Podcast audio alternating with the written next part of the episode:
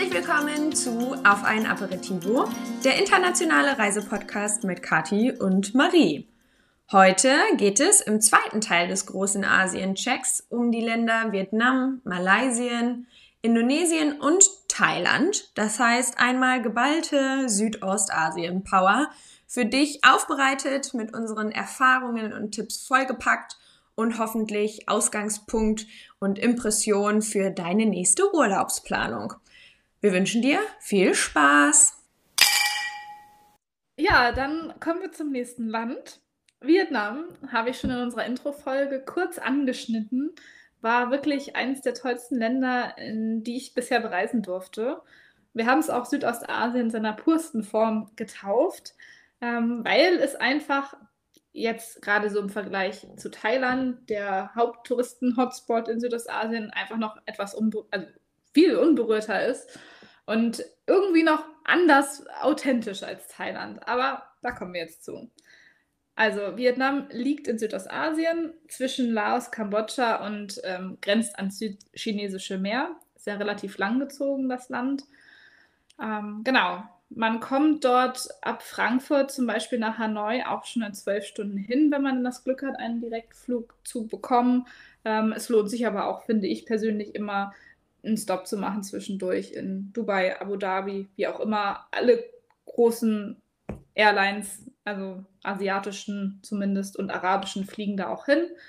Ähm, genau. Das Klima ist subtropisch, zumindest im Norden, mit relativ milden Wintern und im Süden ist es tropisch mit ganz viel Regenzeit im Winter. Also auch hier muss man sich vorher wieder ein bisschen belesen, was am schlausten ist, wo man hin will, wann man was macht. Ähm, ja, grundsätzlich glaube ich, kann man sagen, dass die beste Reisezeit für uns äh, zwischen November und April ist, weil es da relativ trocken mhm. und nicht mhm. ganz so heiß ist. Genau. Was man unbedingt gesehen haben muss, in meinen Augen, ist auf jeden Fall Hanoi. Es ist die Hauptstadt von Vietnam. Es ist nicht die größte Stadt, aber ähm, die Stadt mit der meisten Kultur, würde ich sagen. Ganz viele Einflüsse aus Südostasien, China und Frankreich sind da zu sehen. Also es gibt zum Beispiel teilweise auch ähm, große Gebäude, große alte Gebäude, wo man wirklich noch Kolonialstil ähm, und so weiter erkennen kann. Das ist eigentlich ganz lustig, weil man so weit weg ist und trotzdem ähnliche Elemente aus Europa wieder sieht. Und man erwartet ja. das ja gar nicht, oder? Nee, genau, man erwartet es nicht. Aber die Vietnamesen sprechen zum Teil auch Französisch. Also man kann Ach, sich teilweise mit Französisch auch verständigen. Meins ah. ist jetzt schon was eingerostet wieder.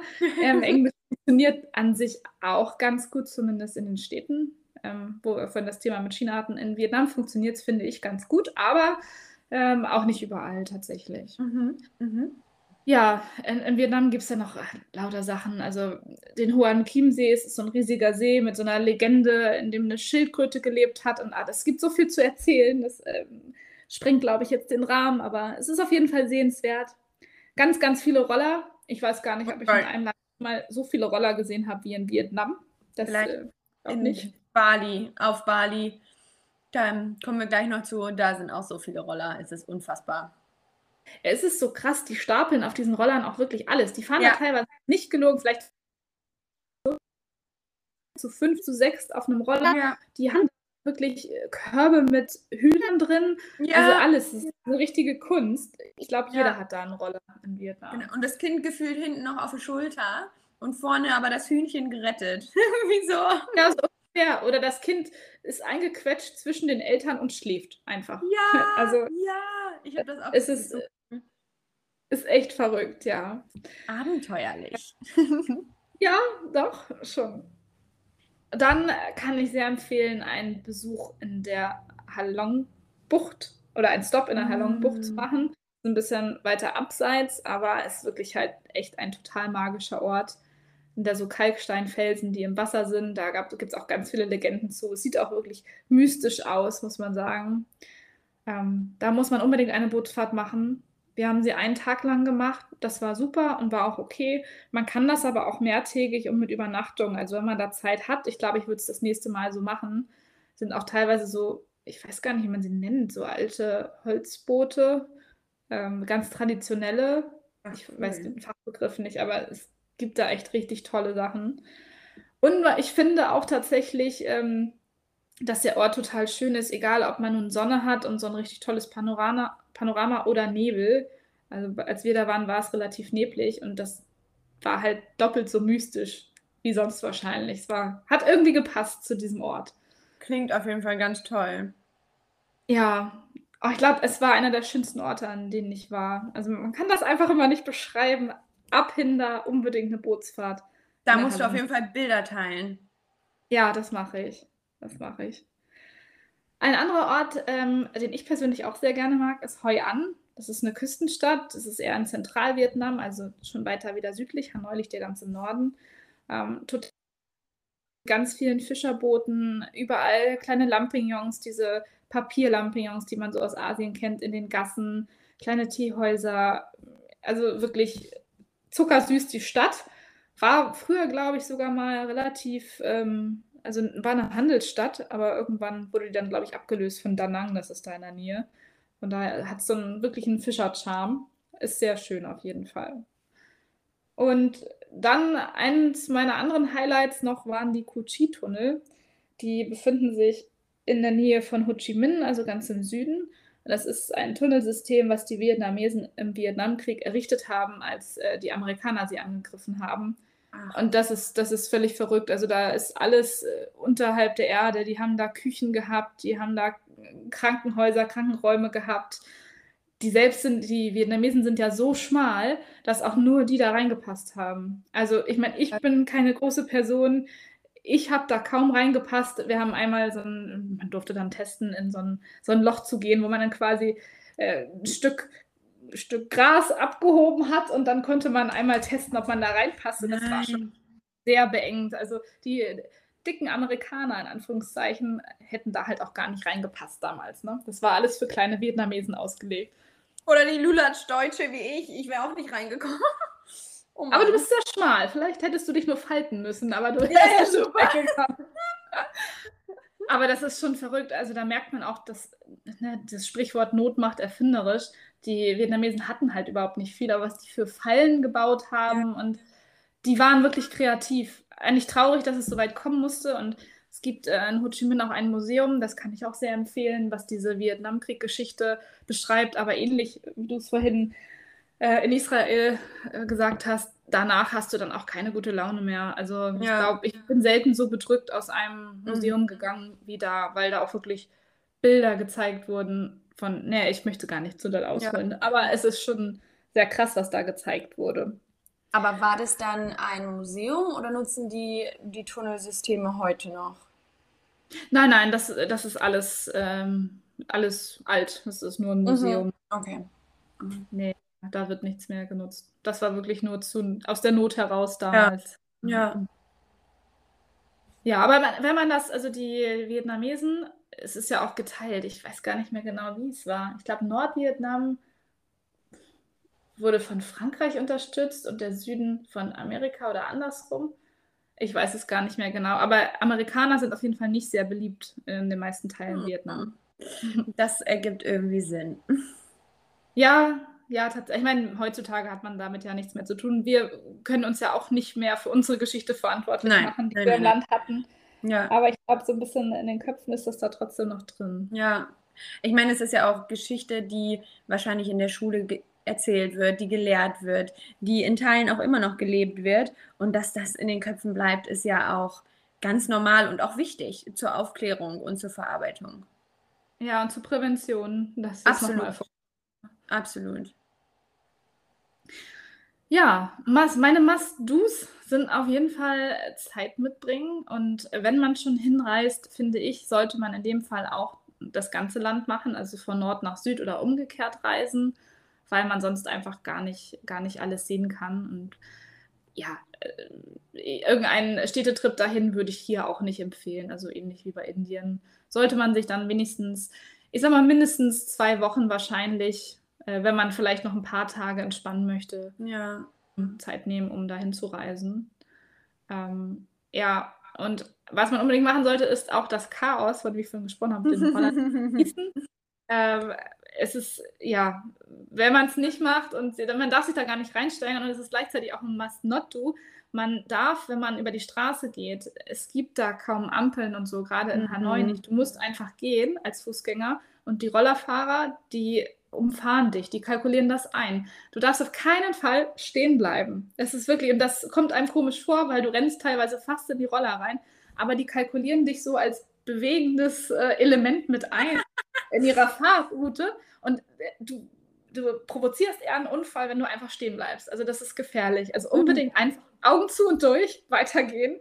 Einfach äh, mit einer stetigen Geschwindigkeit über die Straße gehen. Dann und danach einen Schnaps, weil man es überlebt hat.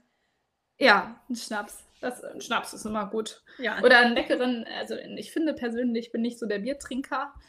Brauchen wir vielleicht aber auch mal als Aperitif so ein asiatisches ja. Bier. Ich finde, die sind immer ziemlich lecker, weil die so leicht sind. Ich mag die gerne. Wie heißt es? Kings irgendwas? Ähm, irgendein Bier mit Kings. Muss ich nochmal gucken. Das schmeckt gut. Das schmeckt gut. Das können wir trinken. ja, ne, ich glaube, weiß gar nicht, was es in Vietnam gab. Aber so Singa, Chang und so weiter. Ja, ja. Alles. Saigon gibt es, glaube ich, in Vietnam. Kommt ja hin, oder? Ich weiß es gar nicht genau. Klingt blöd. Ist schon ein bisschen her. Ähm, genau. Dann, wenn man die Zeit hat, würde ich auch empfehlen, etwas zu entspannen. Wir waren damals zum Beispiel auf Phu Quoc. Das ist eine Insel, die echt äh, noch, ja, die hat zwar auch touristische Ecken, aber sonst relativ entspannt ist. Auch, äh, ja, gibt es nicht viel außer Mangos, Kokosnüsse, ein paar Hunde. Ähm, und da gibt es echt tolle Hotels. Das, ähm, da kann ich auch wirklich ein Hotel sehr empfehlen. Das ist das Mango Bay Resort.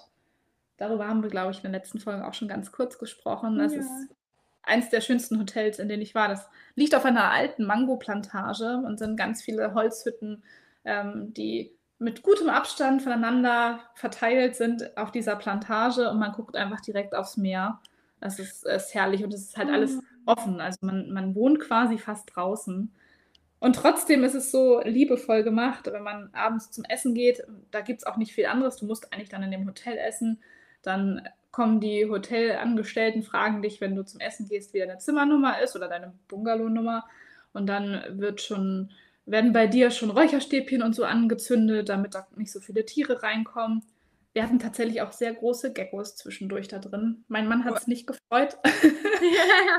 Fand das eher faszinierend. Ich finde ja, es ist wirklich sehr in der Natur. Man muss das natürlich auch mögen, aber es ja. ist super schön. Ich glaube, ich hätte die Räucherstäbchen tagsüber auch angelassen. Zur Prävention. Ja, tatsächlich äh, schließt man die auch nicht wirklich ab, die Hütten. Also kann man dann, wenn man drin ist. Aber ich habe auch die Situation gehabt, die haben ein Outdoor-Klo hinten raus, quasi Dusche und Toilette, dass ich ähm, auf Toilette saß und auf einmal stand eine fremde Französin mitten bei mir im Badezimmer. Nein! Ja, da dachte ich, okay, manchmal ist das Offene auch nicht gut. Aber das, das Hotel ist wirklich toll. Ich glaube, davon gibt es auch noch zwei, drei andere. Ich weiß aber nicht, ob die auch in Vietnam sind oder irgendwo in, anders in Asien. Ähm, also Mango Bay lohnt sich auf jeden Fall. Das klingt nach, ich will sofort hin. ja, ach, da, ich glaube, da muss ich auch noch mal hin. Ja. Ja, genau, das mit den Rollern habe ich schon erwähnt. Ja, ansonsten gibt es eigentlich gar nicht so viele Must-Not-Dos. Also vielleicht noch mal so also man sollte vielleicht nicht erwarten, dass Vietnamesen genauso ähm, genauso sind wie Thailänder von der Art her, weil die Vietnamesen an sich sind etwas reservierter. Könnte man, wenn man das nicht unbedingt weiß, vielleicht auch als unfreundlich deuten, aber eigentlich sind sie das Gegenteil, sind so freundlich und ja, höflich. Also ich sag mal, also wenn die Thailänder die Italiener sind, dann sind die Vietnamesen vielleicht eher die Deutschen oder so. Ich weiß es nicht. ähm, genau. Und man, was man vielleicht ein bisschen tun sollte, ist so mit so eine ja, typische Reiseregel, ein bisschen bei Salat aufpassen. Also man weiß nicht, wie sauber das Wasser ist. Leitungswasser mhm. auch nicht trinken. Ich glaube, das gilt für alle Länder, die wir ja. hier heute in unserem Porträt haben. Ja. Ähm, lieber kein Leitungswasser trinken. Nein. Und Flaschen mit äh, Schließverschluss kaufen. Und nicht ja. ähm, hier. Ah, Dosen, genau. Ich war gerade Can, Can. Wir haben hier immer Cans, aber in Dosen auch nicht gut. Immer Flaschen mit Schließverschluss. Ja. Schraubverschluss, so heißt Schraubverschluss. Ich habe dich verstanden. Gut. Ja, must eat or drink in Vietnam. Auf jeden Fall auch frische Kokosnüsse, frischen Fisch, wenn man ihn isst. Gibt es einfach, es ist eine riesen Küstenlinie. Es gibt super viel ähm, die fangfrischen Fisch und Meeresfrüchte. Super lecker. Ähm, Hotpot unbedingt. Oh Ich ja. weiß nicht, ob du das kennst. Gibt es ja auch in mehreren asiatischen Ja. Ländern. Ist dann wie so ein Kochtopf, den du direkt vorgesetzt bekommst mit irgendeiner scharfen Soße drin. Ja. Und du selbst kannst dir dann dein Gemüse, dein Fleisch, was auch immer du da rein haben möchtest, selbst reintun. Eigentlich wie, cool. wie Fondue bei uns, ne? Ja, Oder so. genau. Genau, mega cool und mega lecker. Finde ich auch. Ja, und äh, vietnamesische Pfannkuchen. Das sind, äh, ich weiß nicht, die sind eine Art Wraps als Pfannkuchen. Ich kann es gar nicht beschreiben. Die sind super lecker, kann ich Und empfehlen. herzhaft dann? Ja, die sind herzhaft. Ja. Ja, ansonsten, das war es eigentlich schon im, ähm, im Kurzdurchlauf. Also ist auf jeden Fall spannend für Leute, die sowieso Asien-Liebhaber sind, für alle Leute, die auch Kultur interessiert, die vielleicht sportlich unterwegs sein möchten, für Backpacker natürlich, ist auch eine super Destination dafür. Kann man als Frau, glaube ich, auch super alleine machen. Würde ich da, hätte ich da Mhm. überhaupt gar keine Ja. Bauchschmerzen selbst Familien, da man irgendwie alles hat in diesem Land, ähm, ja, wüsste ich gar nicht, für wen das nichts ist. Also es ist halt, es ist halt noch kein Massentourismus. Wenn du nur dein Vier-Sterne-Hotel möchtest und deinen Drink und äh, vielleicht eine Woche von der Arbeit abspannen, dann ist es vielleicht ein bisschen das Falsche, weil wäre fast zu schade. Ähm, aber ansonsten, ich kann es allen empfehlen. Oh, das, es klingt auf jeden Fall wirklich auch so, als müsste man unbedingt ganz schnell hinreisen. Ich selber war noch nicht da und ich würde da auch ein bisschen in die Klischeekiste nochmal greifen wollen. Ähm, ich dachte immer, und du hast es eben auch schon leicht angerissen, ist Vietnam nicht einfach das weniger touristische Thailand? Jetzt sagtest du, die Person oder der Charakter der Menschen ist nochmal ein bisschen unterschiedlicher ähm, und es ist weniger touristisch, aber gibt es, also ist es so, dass die beiden Länder sich tatsächlich sehr nahe sind, sowohl landschaftlich als auch kulturell? Ja, ich würde sagen, auf den ersten Blick auf jeden Fall und wahrscheinlich näher als viele andere Länder zueinander. Aber auch was das Essen angeht, ist es, also Südvietnam zum Beispiel erinnert mich sehr an Thailand. Erstmal, weil es ein bisschen besser ausgebaut ist, auch vom Essen her, die essen auch sehr scharf, auch viele Currys und so in Süd, ähm, Südvietnam. Im Norden allerdings ist es doch irgendwie fast europäisch teilweise. Da werden zum Beispiel auch viele Gerichte mit Kartoffeln serviert, was du sonst gar nicht siehst in Mm. Asien. Also da ist irgendwie im Land schon so ein Unterschied. Aber ich finde, man kann es auf jeden Fall miteinander vergleichen. Ähm, so, so vom, ja, die Landschaft ist auch teilweise ähnlich wie in Thailand. Ähm, doch, kann, also vergleichen kann man es auf jeden Fall, aber es ist nicht eins zu eins dasselbe. Allerdings kenne ich natürlich auch nicht das Thailand vor 15, 20 Jahren. Ja, fair, na klar. Das müsste man kennen, um es besser vergleichen Ja. zu können. Ja, ja, das macht Sinn. Aber eine gute Frage auf jeden Fall. Ja, Spannend. Ich möchte hin. Noch wieder was auf der Bucketlist.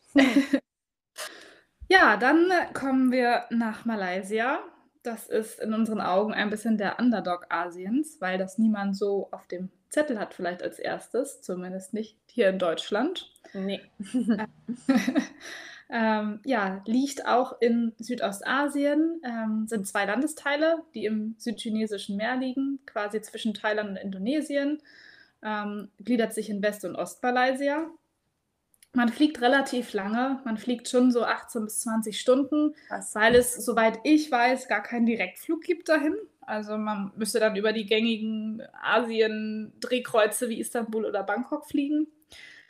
Ähm, ja, Klima habe ich bis heute nicht verstanden, weil das erstmal wieder total unterschiedlich ist, je nach Regenzeit, Trockenzeit, Monsun hin oder her und auch unterschiedlich geprägt ist, ähm, je nach Insel. Sind ja auch noch ein paar mehr Inseln, die dazugehören.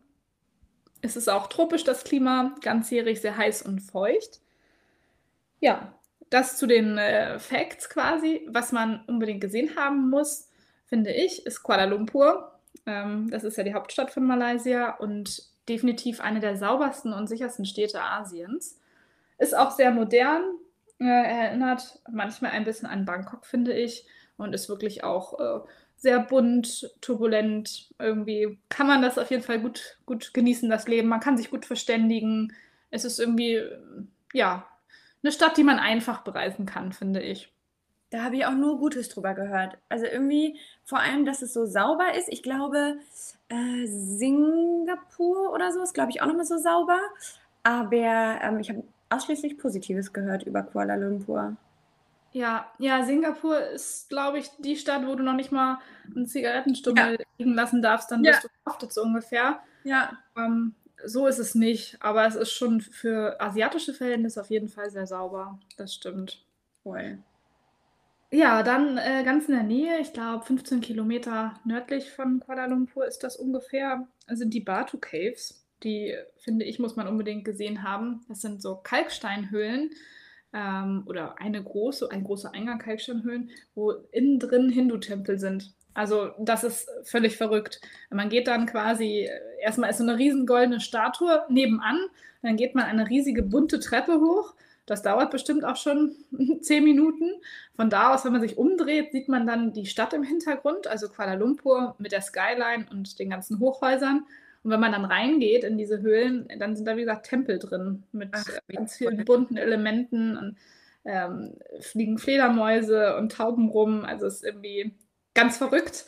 Und vor den, äh, vor den Eingängen quasi sind auch lauter Affen. Also es ist richtig, richtig exotisch. Ich fand das total cool. Klingt mega cool. Aber also da vielleicht als Frage, ich weiß nicht, ob du das weißt, aber ist Malaysia dann ähm, hinduistisch geprägt oder irgendwie habe ich auch im Kopf gehabt, dass es muslimisch ist. Ja, beides tatsächlich ah. auch. Also so wie auch viele asiatische Länder, aber ja. da ist, also vor allem sind da viele Muslime tatsächlich. Also okay. sind auch sehr viele mit Kopftuch. Es ist nicht mhm. vom Erscheinungsbild her optisch und vom Kleidungsstil ganz anders als Vietnam oder Thailand. Sind schon ja. Kopftüchern oder wirklich äh, indisch aussehende Menschen. Ja. Ach, ja. Wahnsinn. Schon ein bisschen anders. Aber ein, ein bunter Mix, würde ich sagen. Ja, spannend. Ja, was man auf jeden Fall tun sollte, wenn man dann schon da ist, ist ähm, auf die Petronas Towers zu gehen.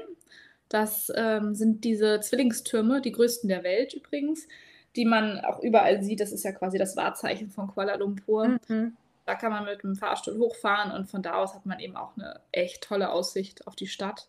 Das lohnt sich, auch wenn man vielleicht wie ich ein bisschen äh, Höhenangst hat. sollte man trotzdem gemacht haben, auf jeden Fall. Und das Lustige ist, man bekommt den, äh, die beiden Türme mit, mit, mit der iPhone-Kamera oder überhaupt mit der Kamera kaum drauf. Also vielleicht jetzt mit diesem Weit, Weitzoom-Filter, keine Ahnung, wie das heißt. Weitwinkel, ja. irgendwas. Ja, genau, Weitwinkel, danke. ähm, damit vielleicht, aber vor diesen Türmen laufen lauter Verkäufer rum, die einem irgendwie so, ein, so eine kleine Linse verkaufen, mit dem man Nein. das weil das echt schwer zu fotografieren ist. Wie cool. Das habe ich auch noch nicht gehabt. Also so hier Selfie-Sticks und so, das gibt es ja auch ständig überall. Aber noch eine kleine Linse dafür, das habe ich auch noch nicht gehört. Das ist ja cool. Das stimmt. Ja, was man auf jeden Fall nicht tun sollte äh, in Malaysia, ist da wirklich die UV-Strahlen und die Hitze unterschätzen. Ähm, wir waren danach noch auf einer Insel, Langkawi, kann ich auch sehr empfehlen, ist auch super schön. Aber da muss man wirklich aufpassen. Also es ist unglaublich heiß und die Sonne ist total aggressiv. Man merkt dann doch schon, dass man in den Tropen ist. Ähm, ja, das gilt vielleicht auch für viele Länder, aber da ist es mir besonders aufgefallen, auf jeden Fall. Höre ich daraus, dass das vielleicht der Ort war, an dem du den schlimmsten Sonnenbrand ever bekommen hast? nee, tatsächlich nicht. aber auch nur, weil ich das schon vorher gemerkt habe. Also es war wirklich, du konntest es im ähm, in der Sonne gar nicht den ganzen Tag aushalten. Also ja, ach krass. Ja, aber ich kann es mir vorstellen. Also andere Orte in, in Asien oder grundsätzlich äh, sind ja auch so super heiß und ähm, man darf es nicht unterschätzen. Also ein guter Lichtschutzfaktor ähm, oder Sonnenmilch mit hohem Lichtschutzfa Lichtschutzfaktor, mein Gott, ähm, ist, immer, ist immer ein großer Tipp und sollte man auch immer dabei haben. Ja, auf jeden Fall in den Regionen, das stimmt. Ja, Must Eat or Drink. Hier auch definitiv Currys, wie wir es schon öfter hatten. Gibt es da auch ganz viele, die schmecken dann nochmal anders. Also malayische Currys sind dann eher indisch geprägt, würde ich sagen. Mhm. Äh, auch scharf, auch viel scharfes Essen. Streetfood generell, es gibt da auch überall Märkte. Und es, wir haben da ja, auch auf der Insel, wo wir nachher waren, gab es auch einen Markt, da waren wir nachher jeden Abend, weil man an jedem Stand was anderes probieren kann und bekommt. Das ist schon echt äh, sehr vielfältig da, die Küche. Merkt man eben auch die ganzen Einflüsse von Thailand, von äh, Indien. Ist äh, irgendwie ein Mix von der Küche her. Und frische Säfte gab es da wirklich die besten, oh. die ich in meinem Leben getrunken habe. Also so mit Drachenfrucht oder Mango auch, also frisch gepresste Säfte, fand ich. Ja. Habe ich irgendwie noch nie so viele getrunken wie in diesem Urlaub zumindest. Das ist vielleicht, sorry, wenn ich da noch mal eine Schleife zurückmache, aber auch noch ein Tipp für Israel. Da gibt es es nämlich auch. Da gibt es an jeder Ecke Granatapfelpressen, Orangenpressen ähm, und da gibt es auch so viel wirklich einfach so leckere frische Säfte. Ähm, also wenn man nicht nach Malaysia ähm, 20 Stunden fliegen möchte, dann kriegt man nach vier Stunden auch schon mal einen frischen Saft äh, in Israel oder Tel Aviv am Strand. Ja, das ist ein sehr guter Tipp. ja, cool. Ähm, wo waren wir? Eat or Drink. Dann sind wir, kommen wir zum Thema Sleep. Ich kann sehr empfehlen das Panji Panji Hotel auf Langkawi. Also das ist die Insel, ähm, auf der wir dann zum Schluss noch waren. Das ist auch äh, total super. Irgendwie zehn Minuten zu Fuß vom Strand gelegen, ein bisschen abseits, aber mit einer ganz tollen Küche, ganz tolles Frühstück und es sind auch so kleinere, ja, Holzhäuser, wo dann je zwei Wohnungen drin sind. Auch ganz klein eigentlich. Das kann ich sehr empfehlen. Total gastfreundlich. Schöner Garten. Zwar kein Pool oder so, aber wenn man jetzt äh, zehn Minuten zum Strand hat, braucht man das vielleicht auch nicht immer. Ja. Ähm, das war sehr, sehr schön. Ansonsten klappt da aber auch gut Airbnb. Also ja. in, in, Kuala Lumpur zum Beispiel haben wir ein Airbnb gehabt. Das war preislich echt top, war sehr gut ausgestattet, sehr sauber, gute Lage. Ähm, das kann man da gut machen. Das klingt so schön. Ja, und für wen Kuala, äh, Kuala Lumpur oder Malaysia generell etwas ist, ähm, glaube ich auch grundsätzlich für, für viele Menschen. Kuala Lumpur mag vielleicht dem einen oder anderen dann auch etwas zu trubelig sein. Wenn du jetzt als Familie unterwegs bist mit einem kleinen Kind, wäre es vielleicht nicht mein Place to go, aber ansonsten auch für alleinreisende Paare und vor allem eben für Menschen, die vielleicht den Mix aus einer Großstadt und anschließend ähm, einem ländlichen, einer ländlichen Gegend oder einem Strand oder einer Insel einfach mögen. Ja. Ich würde hinfliegen. Ob allein oder mit meinem Mann, ich würde hinfliegen. Sehr gut. Ja, es klingt vor allem auch echt nochmal anders als ähm, Thailand oder ähm, Vietnam. Ne? Also auch gerade mit der Kultur, glaube ich, hat das schon nochmal, oder mit der Religion hat es schon nochmal einen guten Einfluss auch auf die Kultur. Ja, ja, total. Ich weiß auch gar nicht, nee, Borneo gehört schon zu Indonesien, ne? Ja. Mhm. Aber da, das ist quasi auch direkt nebenan. Also das könnte man ja schon fast verbinden. Das haben wir damals überlegt. Ja. Noch Zeit. Ähm, aber da gibt es dann ja auch noch wieder ganz andere Geschichten mit ja. Orangs und so. Also ja. kann man schon auch wirklich viel sehen und hat eine große Vielfalt an Möglichkeiten. Ja. Borneo hatten wir auch mal überlegt, als wir in Indonesien waren. Ich meine, mich erinnern zu können, dass aber die, das Hinkommen quasi auch schon relativ abenteuerlich ist. Und wir ja. damals dann gesagt hatten, boah, da brauchst du echt lange Zeit oder viel Zeit ähm, und auch Geduld für, ähm, wenn man darüber setzen möchte. Hat dann aber entsprechend natürlich auch mit den Orang-Utan und, und auch grundsätzlich da mit der Landschaft die absolute Belohnung, die auf einen wartet, ähm, weil das, glaube ich, fantastisch ist. Ja, ja, das glaube ich auch, dass sich das lohnt. Aber da brauchst du dann halt die Zeit, ne? Und Ja, ja. ja, das auf jeden Fall. Ähm, vielleicht eine Frage noch, bevor wir tatsächlich nach Indonesien hoppen. Und zwar, ähm, was war denn das beste Streetfood, was du dort essen konntest? Kannst du dich daran erinnern? Ja, das, das war auch in dem Fall ein Curry. Ah, wie das genau hieß, weiß ich nicht mehr. Es war aber auch wirklich sehr scharf. Ich war die einzige aus unserer Reisegruppe quasi, die es essen konnte. Nein! Es wirklich sehr scharf war. Ich weiß auch gar nicht mehr genau, was da drin war, ehrlich gesagt. Aber das ist das, wo ich immer sofort dran denke, wenn ich an Malaysia denke. Und an, ansonsten aber wirklich alles, ähm, was es sonst auch so gibt, irgendwelche Reisgerichte, Currygerichte. Eigentlich auch so typisches Asienessen eben. Gab's da ich esse, das ja, ich esse das ja fast alles. Also ich weiß. ich gar nicht fragen, wo ich das Beste hatte. Das ist echt schwer. Aber gab es da Heuschrecken? Nee. Nee, ah, das kommt noch. Das kommt noch. Ich merke schon, du willst es unbedingt wissen. Ich will es wissen. Ja, dann springen wir doch weiter, damit wir da beide hinkommen. Und zwar äh, übernehme ich quasi den äh, Ball wieder und diesmal reisen wir zusammen nach Bali in Indonesien als Backpacker-Hotspot. Und zwar, ähm, ich glaube, Bali kennt wahrscheinlich jeder, zumindest vom Hören. Ähm, indonesische Insel, gelegen zwischen Java und Lombok. Und ich glaube, Kati links oder westlich von Java liegt dann ähm, Borneo. Ähm, genau, ist im Indischen Ozean. Ähm, und man reist von beispielsweise Düsseldorf nach Denpasar circa 17 Stunden mit dem Flugzeug. Ähm, ich meine, dass dort auch ein Zwischenstopp äh, enthalten ist, ähm, weil ich der Meinung bin, dass es auch gar keine Direktflüge nach Bali gibt. Ähm, für mich als Tipp für alle, die, die zuhören und gerne nach Bali reisen möchten, ich würde nicht mit Spirit reisen. Äh, das ist zwar die billigste Airline und man kommt wirklich zu einem richtig guten Preis hin, aber ähm, also ich sag mal so, man sollte sich auch darauf gefasst machen, dass es weder was zu essen noch zu trinken gibt. Und das waren wir damals nicht. Und wir dachten so, ach, wann kommt denn mal so ein Snack? Und es kam auf jeden Fall nie ein Snack. Ähm, und wir waren froh, dass wir dann am Ende sicher angekommen sind. Ähm, und irgendwie für vier Stunden, zum Beispiel mal nach Israel, ist das vollkommen in Ordnung. Aber die 17 Stunden waren dann echt hart. Ähm, ja, aber wenn man es denn dann geschafft hat, wartet tropisch warmes Wetter mit einer hohen Luftfeuchtigkeit auch ein. Ähm, und ja, eigentlich ist es dann wirklich schön sonnig und warm. Und ähm, auch wie in allen anderen Ländern, wir haben Monsunregen, hier dann von November bis März und ähm, zu dieser Jahreszeit ähm, ist es wahrscheinlich am sichersten, wenn man nicht unbedingt hinfährt oder aber vor allem auch einfach am schönsten dann zur anderen Jahreszeit.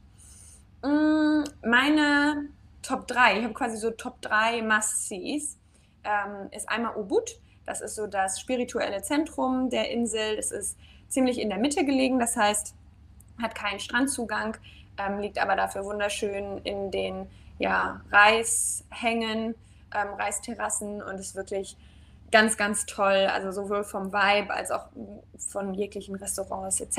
her. Ähm, gar nicht weit weg davon sind die Tegala Langreisterrassen.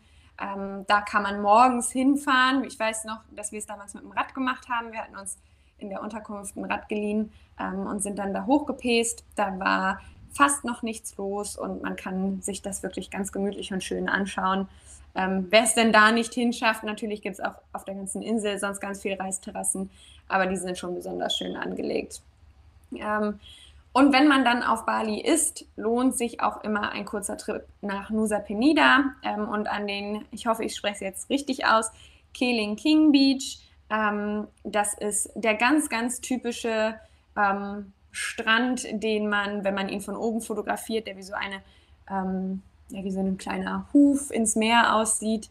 Und ähm, ja, der ist einfach traumhaft schön. Wichtig ist, da muss man in guter körperlicher Verfassung sein, wenn man da runter geht. Ähm, das ist tatsächlich wirklich ein Weg, der ähm, mit gutem Schuhwerk und einer guten Ausdauer begangen werden sollte.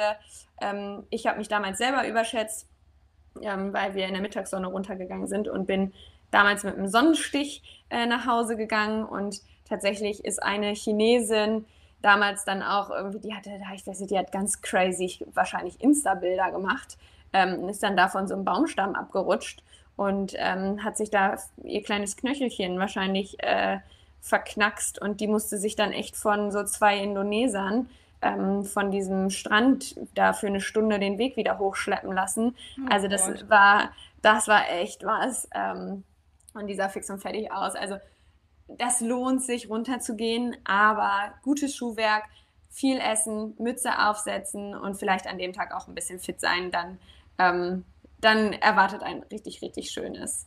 Ja, solche genau. Tipps sind auch echt immer super wichtig, ne? Das, äh, ja. das weiß man sonst nicht. Dann sieht man die schönen Bilder und denkt, man ja. geht da hin und ja, manchmal erreicht man die schönsten Gegenden eben auch nur mit ein bisschen Anstrengung, ne? Ja, Absolut. Ich habe ein Bild mal rausgesucht, das wir vielleicht auch einfach mal posten können. Da sieht man den Weg und diese Treppe ganz gut. Am Ende ist es auch wirklich so eine Hängeleiter, die man sich noch abseilen muss. Ähm, wirklich, wenn man äh, ganz normale körperliche Verfassung hat, geht das alles. Aber man sollte tatsächlich da auch die Sonne nicht unterschätzen, wie auch in allen anderen Ländern dort nicht. Ähm, genau, dann, was sollte man noch machen? Sich einen Roller mieten und damit durch die Reisfelder fahren. Das macht einfach Bock und gerade wenn man auch zu zweit unterwegs ist, ähm, ist das richtig schön. Man ist mobil ähm, und schnell überall. Ähm, was ich so gut fand und ich glaube, es ist die beste oder das beste, die beste Massage, die ich jemals hatte, war eine Massage in Ubud. Ähm, und ich würde jedem empfehlen, das zu machen ähm, mit Kommunikation der Schmerzensgrenze vorher. Ich hatte wirklich danach blaue Flecken, weil ich liebe, liebe, liebe dolle, also dolle Massage. Mit, meine Schmerzgrenze ist da nicht so hoch. Äh, ist da hoch, so. Und ähm, boah, ich hatte blaue Flecken danach, fand es aber wirklich richtig gut ähm, und war so eine richtige indonesische Mama, äh, die das gemacht hat. Ähm, was auch fantastisch war, war eine private Yoga-Session zum Sonnenaufgang. Das kann man sich ganz einfach buchen. Und ähm, für alle, die, die gerne surfen, da bietet sich Changu an. Ähm, wer denn dann nicht surfen möchte, ähm, da kann man dann auch fantastisch mal am Strand spazieren gehen. Genau, ich habe es eben schon angedeutet, äh, zu wenig trinken und äh, Sport in der Mittagssonne treiben würde ich nicht empfehlen. Es ist einfach so heiß, ähm, dass man in der Mittagssonne verbrennt. Und ähm, was auch ein Aspekt ist, den man einfach wissen sollte, ist, dass Bali tatsächlich relativ schmutzig ist. Schmutzig im Sinne von, ähm, man hat ganz viel Plastiktüten und Plastik, ähm, ja, Müll oft an Straßenrändern. Ähm, sich dann damit oder davon den Urlaub vermiesen zu lassen, das macht halt gar keinen Sinn. Ähm, man kann ja mit gutem Beispiel vorangehen und auch mal eine Tüte ähm, einsammeln und äh, die dann vielleicht mitnehmen und sowieso seinen Müll auf jeden Fall nicht liegen lassen. Die Insel ist nämlich viel zu schön, als dass ähm, da der Müll rumfliegen sollte. Ähm, ja, dann, was soll man essen und trinken?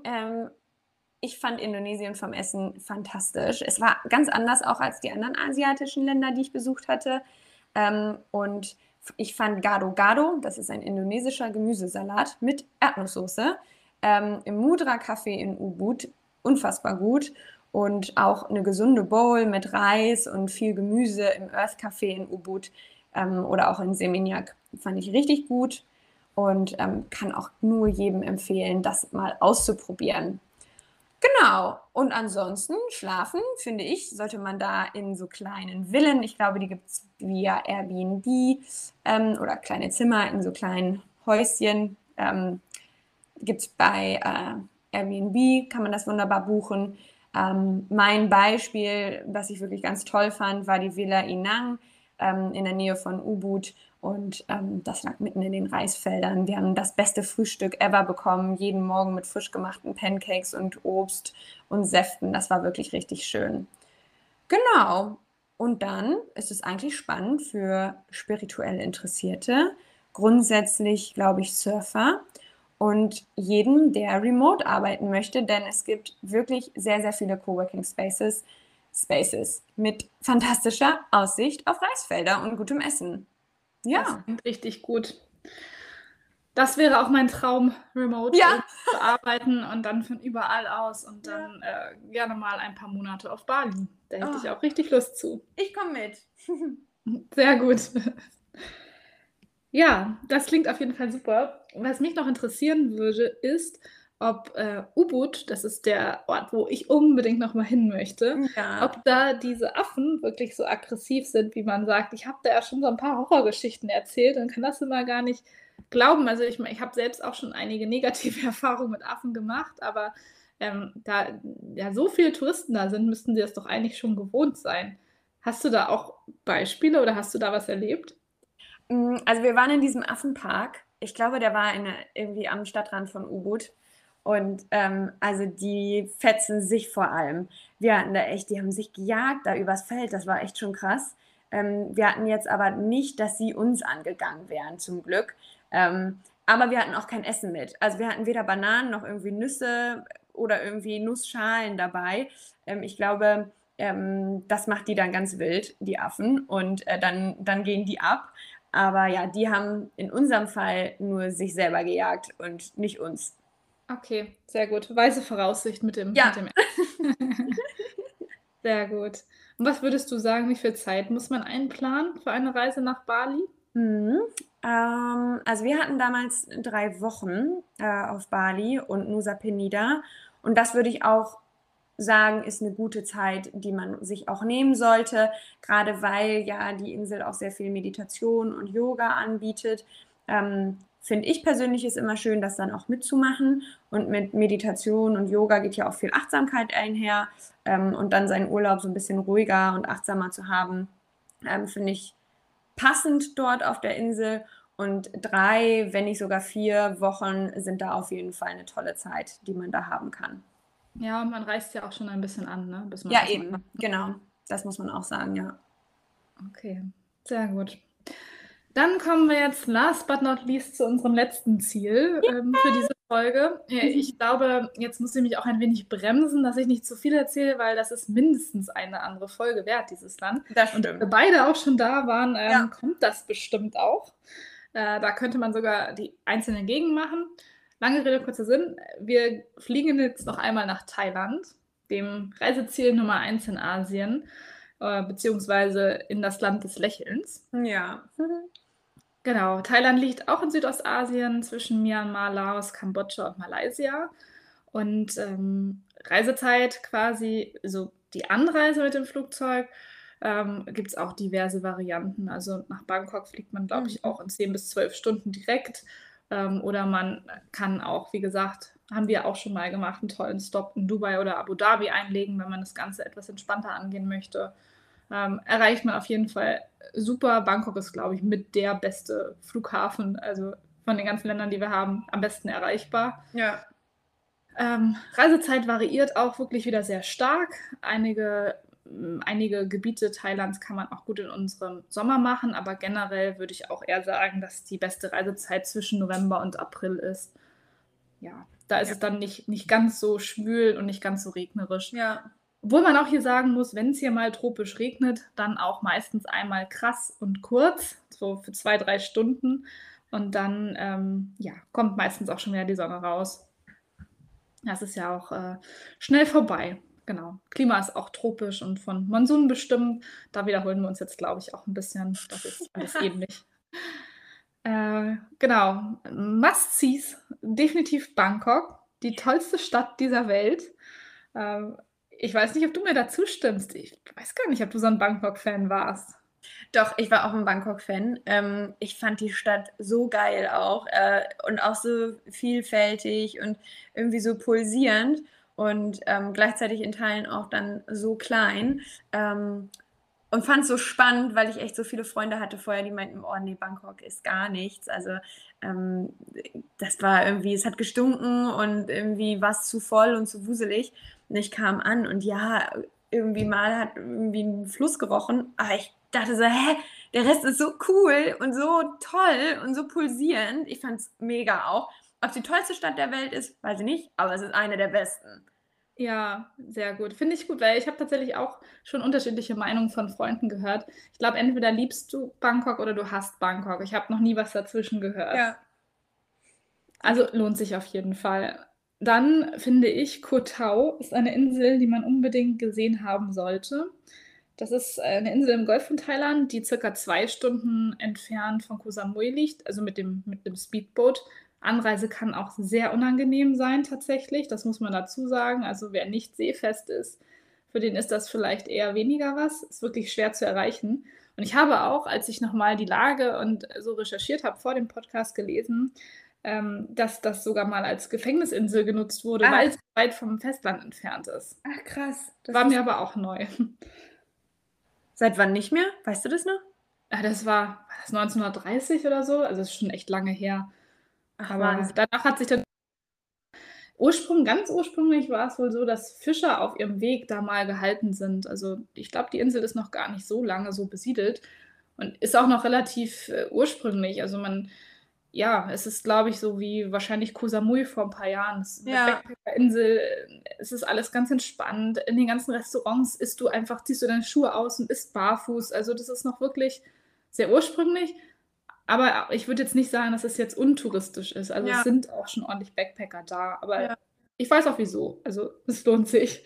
Ja, geil. Genau. Und da ist es eben der optimale Platz, auch um entweder tauchen zu lernen, kann man super gut da, oder eben einfach zu schnorcheln. Also die Unterwasserwelt da ist einfach Wahnsinn mit Schildkröten. Es gibt Walhaie. Es ist, ja, ist schon echt richtig, richtig toll. Das klingt fantastisch. Ja, mein drittes Must-See wäre Chiang Rai. Das ist ähm, eine Stadt im Norden Thailands, ist etwas unberührter als die Schwester Chiang Mai, die vielleicht mehr Leute kennen.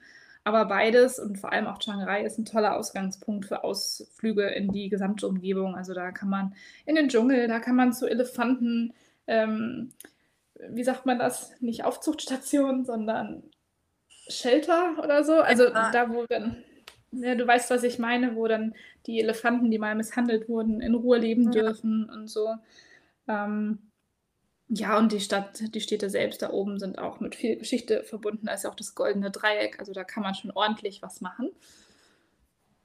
Ja, das waren meine Top 3. Ich glaube, mehr machen wir mal in einer anderen Folge. Ja, und dann auch nochmal Chiang Rai noch ein bisschen detaillierter.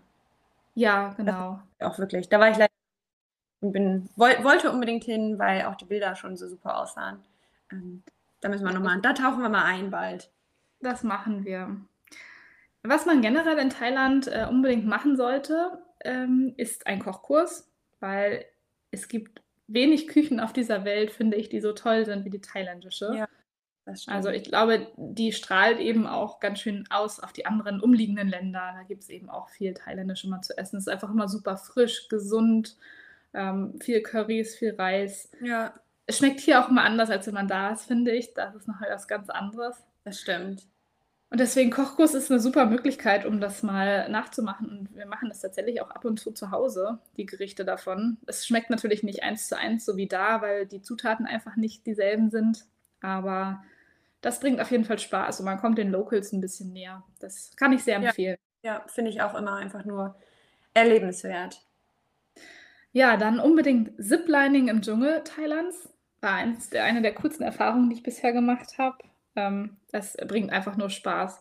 Also selbst wenn man Höhenangst hat, wenn man sich da einmal überwindet und dann so durch die ganzen Baumkronen fliegt quasi über zwei Stunden lang immer wieder, ähm, das ist, Hammer. das macht echt Laune. Ja. Schnorcheln, habe ich schon gesagt, muss man unbedingt tun, wenn man schon da ist. Ähm, Unterwasserwelt ist, wie gesagt, ein Traum. Und Massagen, unbedingt Massagen. Du hast es schon gesagt, ja. in Ubud hast du eine tolle Massage gehabt. Ähm, ich bin auch echt ein Fan von Thai-Massagen und von ja. richtig starken Massagen, nach denen du dich dann auch wirklich gut fühlst und ja. völlig durchgeknetet. In Thailand kostet es einfach nur ein Apfel und ein Ei, je nachdem, wie man ist. Aber wenn du für eine halbe Stunde Fußmassage umgerechnet 4 Euro bezahlst, dann kann man sich das schon mal jeden zweiten Tag gönnen. Ja, oder auch jeden. oder auch jeden. Nach, dem, nach der Tour durch die Stadt und dann am Ende kurz vorm Hotel nochmal, ich, das finde ich auch, ist immer egal, in welchen Laden man reingeht, die sind immer gut. Und dann ähm, sich da nochmal die Füße durchkneten zu lassen, ist einfach so cool. Das in Bangkok auch echt jeden Tag gemacht. Ich war so, ach nö, komm, nochmal, ja komm, ach komm, ja komm, eine halbe Stunde. Ach. Ja, das ist echt herrlich. Ja.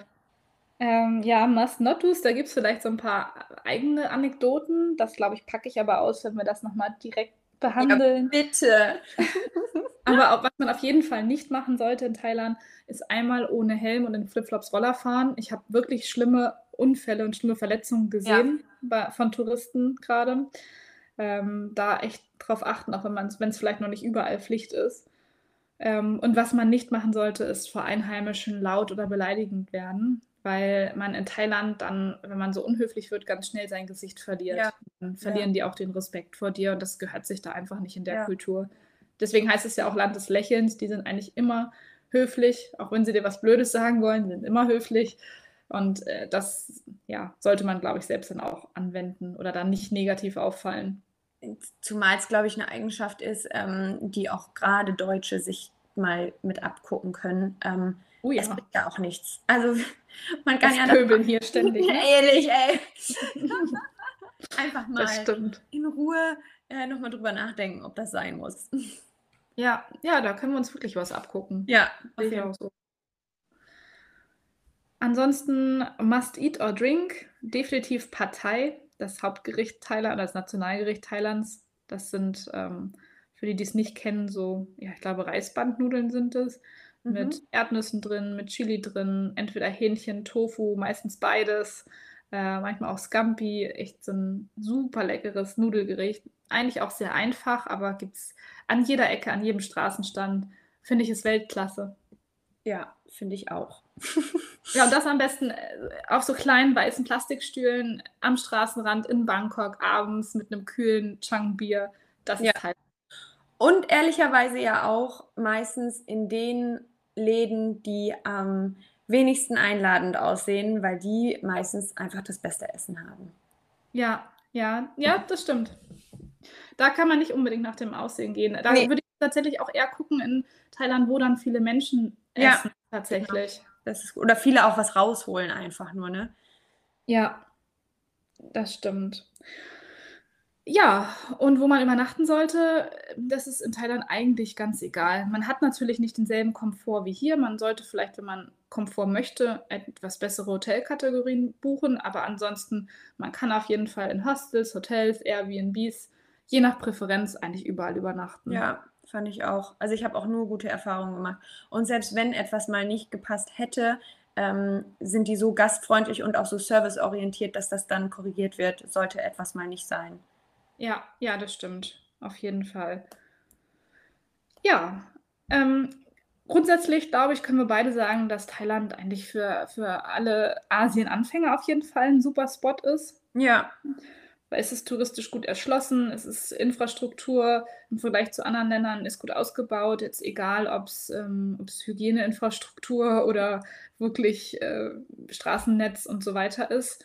Die Verständigung auf Englisch klappt echt gut oft. Ja, also ich wüsste auch nicht, für wen Thailand nichts ist, ehrlich gesagt. Ich glaube.